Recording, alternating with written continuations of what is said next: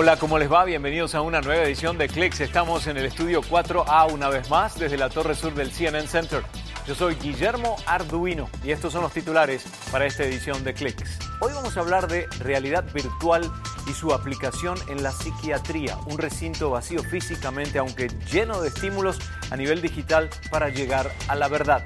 También hablamos de inteligencia artificial y cómo los muebles del hogar se pueden mover gracias al uso de asistentes virtuales inteligentes. Y también una marca de vehículos centenaria y representativa de la cultura británica que continúa rodando por las calles de ese reino.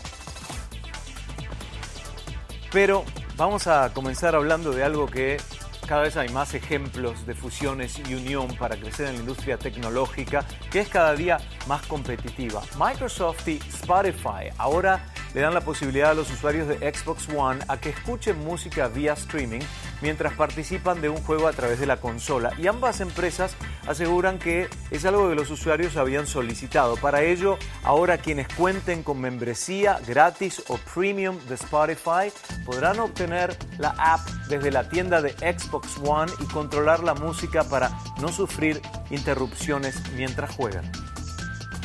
En días recientes también se conoció la noticia sobre la desvinculación de Disney con respecto a Netflix. Esa separación se hará efectiva en 2019, lo que significa que habrá que suscribirse al nuevo servicio de Disney para disfrutar sus producciones. Un incremento en el costo de las suscripciones y múltiples podría observarse si otras cadenas de televisión como HBO y CBS copiaran la medida. Los precios que pagan los millennials por suscripciones como estas no es alto, de 7 a 12 dólares para Netflix, Amazon Prime, Hulu, CBS, pero los analistas de la industria aseguran que los usuarios no se inclinan a tener múltiples cuentas y menos aún por la acumulación del costo de esos servicios.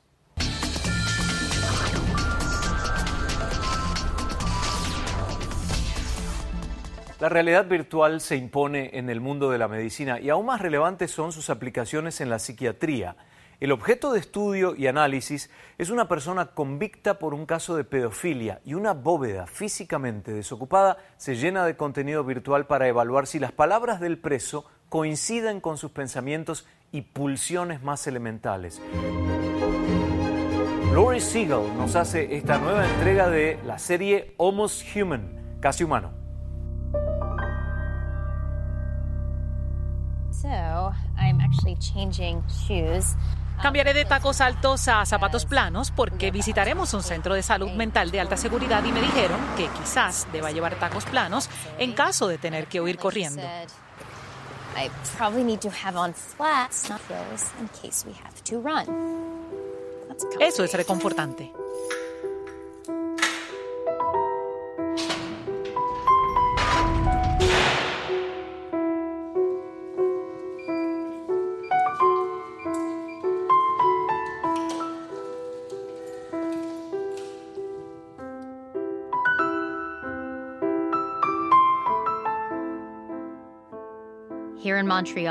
Aquí en Montreal están probando una tecnología en un pabellón psiquiátrico de alta seguridad que podría darnos un vistazo al futuro. Bienvenidos a la bóveda. to the vault. Four screens, Cuatro pantallas, un paciente. Bueno, la bóveda es un sistema de realidad virtual. Está basado en una proyección a cuatro pantallas y los participantes o los pacientes están encerrados en una bóveda. Usan anteojos que muestran una imagen de la escena en tres dimensiones. sex Los delincuentes sexuales condenados son traídos a la bóveda y rodeados por imágenes de una víctima virtual. Tenemos avatares masculinos y femeninos y tenemos diferentes grupos de edades, 6 a 7, 10 a 11, adolescentes y adultos. Veámoslo. Usted trae un delincuente sexual aquí, lo pone en la bóveda. ¿Cómo funciona? Creamos una situación en que podemos ver cómo el paciente se comporta. Por ejemplo, el paciente ve a un niño o un adulto desnudo y evaluamos su reacción.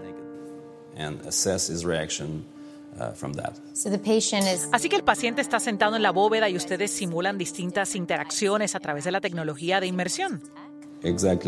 Sí, exactamente. Mientras el paciente está inmerso con la víctima virtual, medimos la respuesta sexual con el uso de lo que llamamos un plestimógrafo peniano. Es un dispositivo con aspecto de goma elástica que mide la excitación sexual. Eso, junto con la tecnología de rastreo ocular y la habilidad de medir la actividad cerebral, crea una imagen del comportamiento sexual. Podemos diagramar un perfil de sus preferencias sexuales y comparar ese perfil con el de individuos que no tienen comportamientos sexuales pervertidos darse cuenta si pueden cometer un crimen otra vez? Es como una evaluación de riesgos. Es un paso muy importante en su proceso delictivo. De hecho, nuestra experiencia es uno de los factores. Uh, Patrice dice que los pacientes firman un formulario de consentimiento para entrar a la bóveda. Si se niegan a firmar, es mencionado en la corte. Según cómo reaccionen en la bóveda, podrían cumplir una condena más larga. Seguro, pero no es el único factor tomado en cuenta. Patrice trabaja en esta tecnología desde 1999, pero solo hace poco más de un año tuvo permiso para probarla aquí. ¿Podría usar esta tecnología para determinar si alguien comete un crimen? Nos ayuda a predecir el comportamiento. La idea es que cuando se sienten en esa silla no quieren reaccionar. Ellos no quieren. Algunos intentarán controlar sus reacciones, pero casi todas las veces lo notaremos. Hay patrones de asesinos que intentan simular una reacción y se los explicamos de antemano. Digamos que cada vez que hay un niño, una mujer que aparece y la persona comienza a moverse y a no mirar. Luego, como médicos, podemos intervenir. Podemos decirle a la persona que debe quedarse quieta, debe mirar y no puede moverse. ¿No te resulta un poco disparatado? Es decirle a un pederasta que tiene que mirar la imagen virtual de un niño. No creo que sea disparatado porque ocurre en un entorno controlado. No están aquí por placer, los envía un juez. En el pasado, quizás había un delincuente sexual que diría que logré controlar estos impulsos y presentarse delante de un juez. Con esta tecnología hay datos que dicen no o sí y posiblemente no tengan una opción. Pero no hay que mirarlo en el sentido de que, por reaccionar, cometerán un crimen. Más bien, es que si son clasificados como pervertidos, corren más riesgo. Esperan poder usar la realidad virtual en el futuro para tratar a los delincuentes sexuales. ¿Por qué haces este trabajo? Desde una perspectiva básica, considero que hacemos investigación biológica. Trabajamos con un animal específico, el ser humano, y me interesa el comportamiento sexual de este animal específico. El futuro es ahora. El entender nuestra relación con la inteligencia artificial, los robots y la realidad virtual nos ayudará a entender mejor nuestras relaciones entre nosotros mismos. Cuando mira su futuro, ¿qué ve? Espero que algún día exista el matrimonio entre los humanos y los robots. Así como la gente se apresura a iniciar relaciones sin saber el compromiso y el sacrificio, nos estamos apresurando con esta tecnología sin saber cómo nos afectará. Quizás podemos hacerlo mejor con sistemas robóticos. ¿Es una amenaza? ¿Es apropiado? ¿Y si podemos mejorar nuestras esposas y esposos? ¿Y si podemos crear mejores amantes? ¿Mejores parejas? ¿Deberíamos hacerlo? Esa es la cuestión. ¿Cómo nos afectaría como especie? Pero no son reales. Quizás podría crear una versión increíble de lo que quiero con la robótica y la tecnología, pero al final de cuentas no sería humano. Al final de cuentas, ¿qué importa? El tema es principal. ¿Hay alguna diferencia? Parece evidente, pero todos podemos caer en la trampa de los cibercriminales. Al regresar, Samuel Burke nos recuerda algunos hábitos a tener en cuenta para evitar ser la próxima víctima.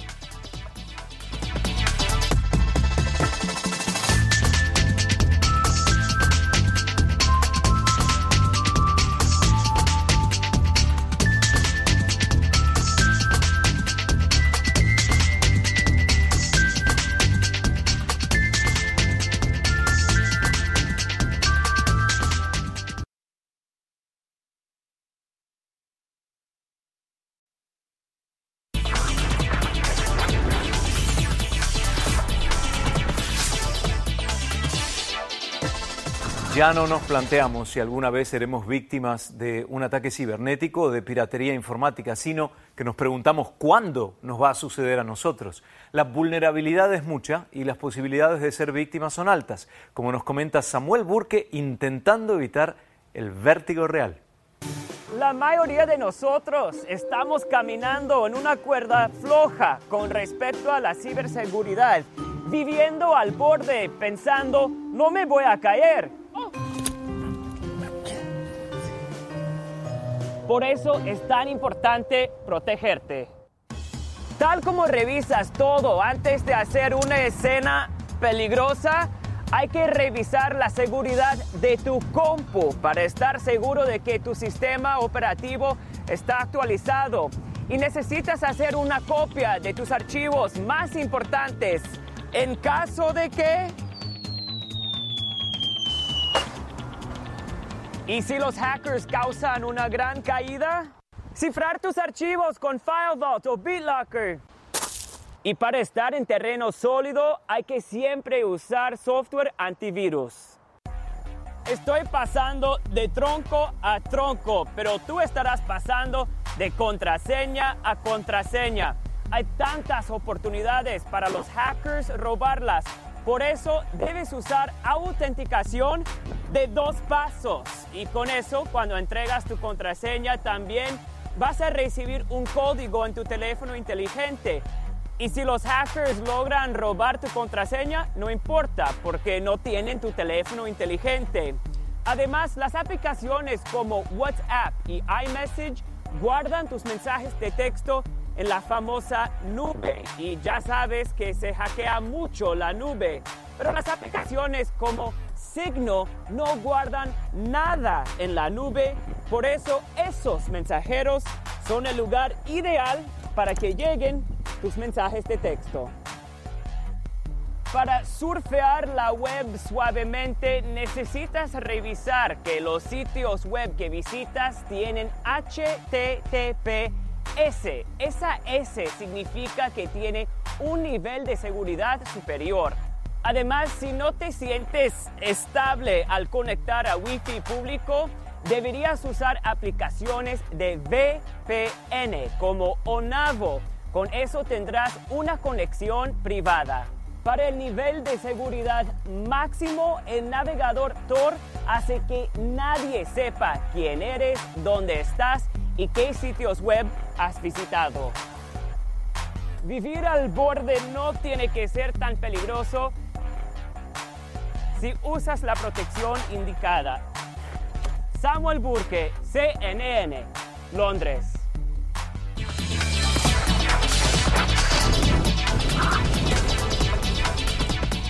Los asistentes virtuales no solo obedecen órdenes, sino que son parte del avance de la inteligencia artificial. Ellos pueden pensar por sí mismos y tomar decisiones que saben que nos satisfagarán.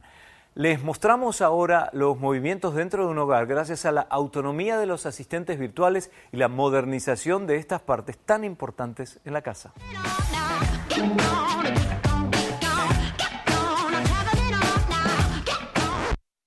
Hey Alexa, can you ask Ori to make the bed?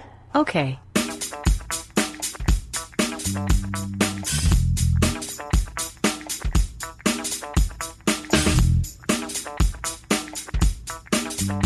Muebles inteligentes que se adaptan a nuestras necesidades.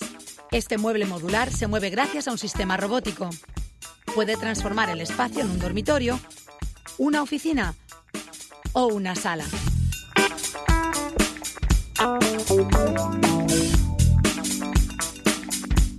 Su fundador y director es el español Asier Larrea.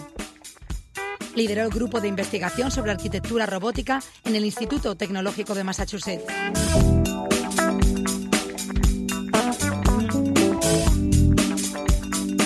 Todavía no está a la venta, aunque se han instalado en algunos apartamentos de varias ciudades en Estados Unidos y Canadá, para que puedan ser probados en la vida real antes de lanzarse a la comercialización a gran escala.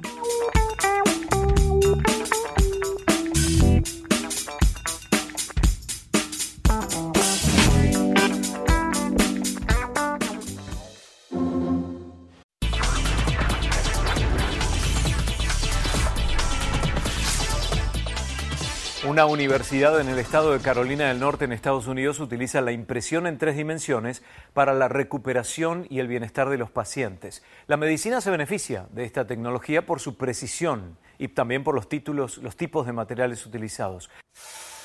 Una nota más sobre impresión en tres dimensiones. Es sin duda una tecnología emergente que promete convertirse en un nuevo polo de innovación. Ya forma parte de sectores tan dispares como la fabricación de piezas para naves espaciales o el diseño e impresión de piezas dentales. Hasta en la industria de la alimentación se ha incorporado este método, pero nadie se dedicaba específicamente a imprimir y vender productos chocolateros en demanda, hasta que a finales de 2016 nació Mian Factory. El cliente se acerca a la empresa y les presenta su idea. La materia prima es el chocolate y el producto final riquísimo. Y si es chocolate, qué mejor que Bélgica como lugar para la actividad. Esto es fusión de innovación culinaria con las nuevas tecnologías. Dice el creador de Mian Factory que la impresión en tres dimensiones facilita la personalización alimentaria.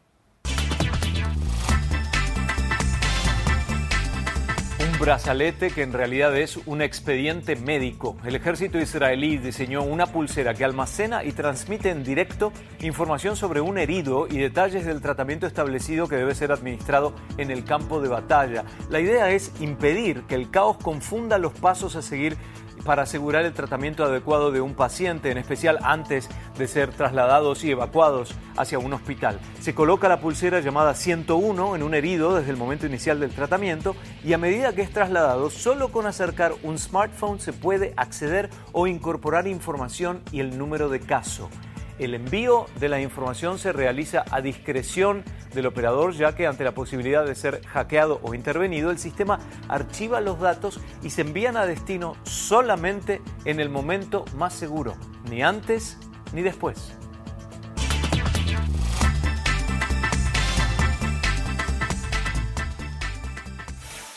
Al regresar, famoso en las películas de James Bond, el Aston Martin ostenta un título que probablemente nunca perderá. Ya volvemos.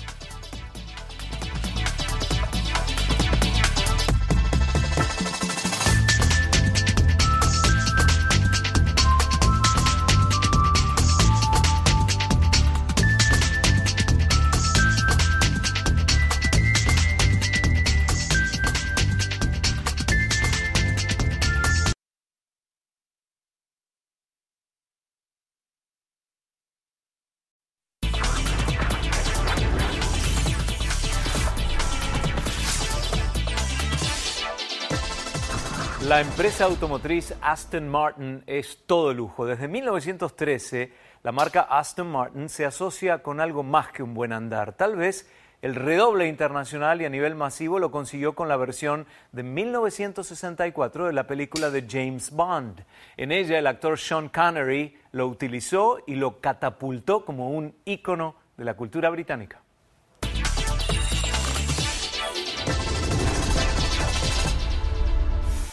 Aston Martin hace automóviles fantásticos, de gran tour, el tipo de vehículos que dan lo mejor de sí a altas velocidades en las largas carreteras despejadas.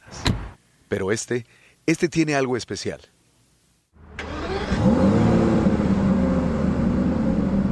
Dios, qué bien suena.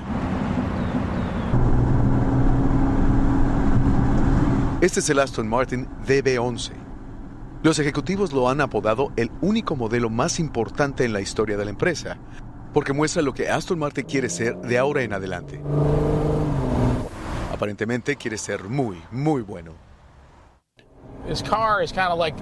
Este vehículo es todo lo que Aston Martin hace bien en conjunto. Mucha potencia, se maneja bien, muy cómodo y por supuesto se ve espectacular.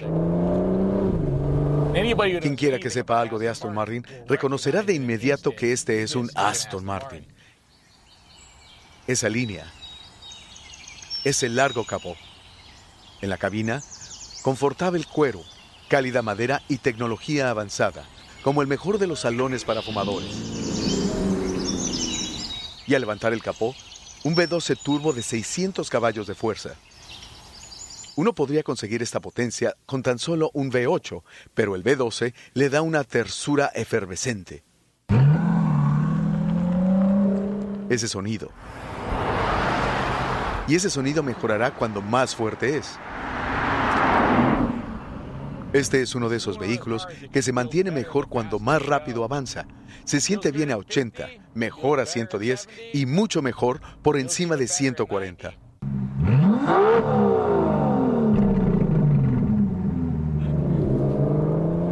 Entonces sí, es un gran vehículo de Grand Tour, pero el DB11 también es un espectacular auto deportivo. Tiene equilibrio, tiene precisión, emoción. Pero tenemos un límite de velocidad en nuestras rutas por lo que es bueno que sea también un Aston Martin lindo y cómodo. Lujoso y muy distinguido, sin duda. Se nos acabó el tiempo por hoy. Estamos en facebook.com barra clickcnn.